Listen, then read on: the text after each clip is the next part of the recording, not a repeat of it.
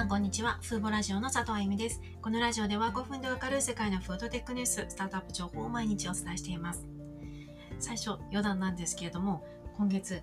会社設立の準備を今していまして、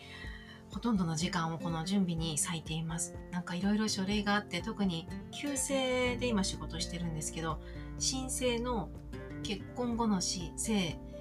ではなく、こう、支給制で書類を発行するための準備が、こう、会社設立以外でもいろいろめんどくさいなという状況ですが、まあ、なんとか今月中に法人化を終えたいと思います。今回のニュースはですね、フードロス削減に関するソリューションのニュースです。今回の会社は興味深いことに、こういったフードロスの削減をするソリューションって B2B ビジネスがメインなんですけども、この会社は B2B に加えて個人向けのソリューションも提供しようとしているんですね。アメリカ・ワシントンを拠点とするライプライブラボという会社なんですが、果物にシールを貼るだけで保存期間を最大14日間伸ばせるソリューションを開発しています。これは植物が有害な環境から自分を守るために化合物を放出する仕組みを利用しているんですね。ですので使う成分というのは天然由来の成分になります。ライプラボはこの天然の防御システムで活躍する化合物を利用して果物が収穫後にこう微生物やバクテリアと細菌などに対抗できるようにして早すぎる腐敗やあ早すぎる腐敗を遅らせることで鮮度を維持するソリューションを開発しているんですね。これが商品化されたのがこのスティックスティックスフレッシュというシールなんです。まあ、概要欄のリンクから写真を見ていただきたいんですけども、貼るだけの小さなシールなんですよね。これを農作物に貼ると、このシールに含まれる植物を守る化合物が気化、気化して農作物の周りに保護層を形成するようなんですね。これが熟しすぎや腐敗から果物や野菜を守る仕組みのとなっているようです。で、現在は主にリンゴ、梨、アボカド、マンゴーなど比較的大きな果物に使用するシールを開発しているんですが、この場合ですと、あの、ブルーベリーやブドウとか、こう小さなものって、こう、ま、個別に貼ることがすごく手間ですよね。あんまり現実的なソリューションとは言えないので、ブルーベリーなどの小さい果実については、貼るシールではなくて、まあ、この輸送箱といいますか、保管箱に小袋をポンと入れるだけのソリューションを考えているそうです。で、すでに小売業者や卸売業者と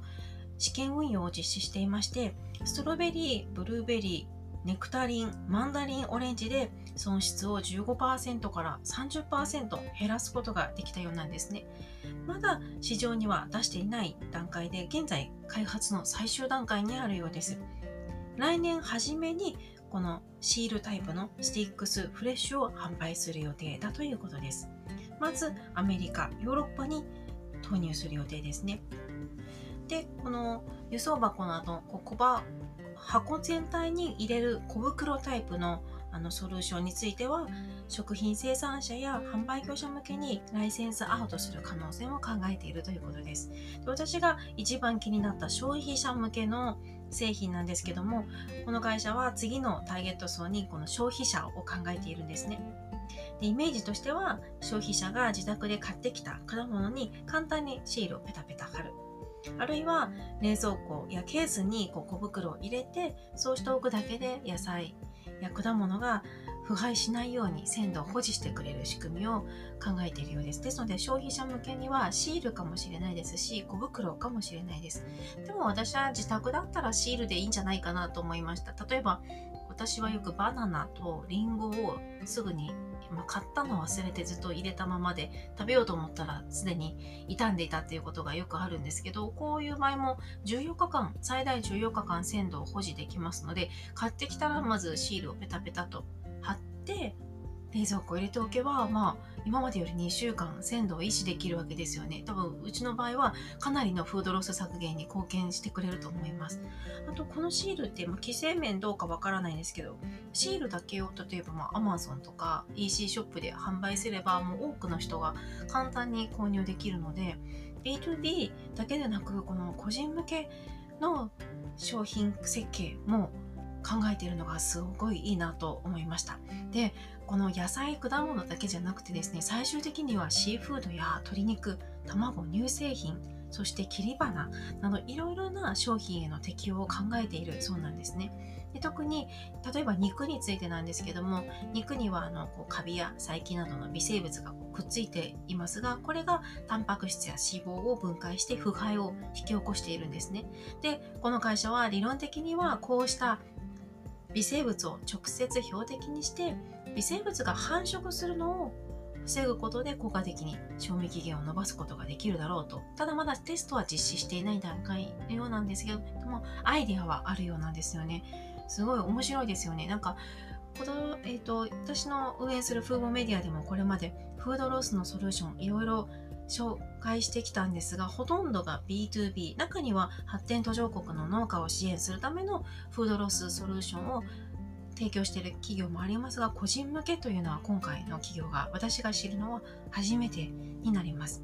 まあ最初は来年の1月か2月か3月あたりに小売店で販売される果物に、まあ、アメリカのスーパーに行くとこのスティックスフレッシュのシールが貼ってあるんじゃないかなと思います。そして徐々にいろいろな形でフードロスを削減するソリューションを市場に出していくようなんですよね。なんか早くこのシールだけでも個人向けに販売してくれないかなと思いました。皆さんはいかがでしょうか？今回はアメリカで登場したフードロス削減に取り組むライブラボという企業をご紹介しました。今回も最後まで聞いていただきありがとうございました。ではまた次回のラジオでお会いしましょう。さようなら。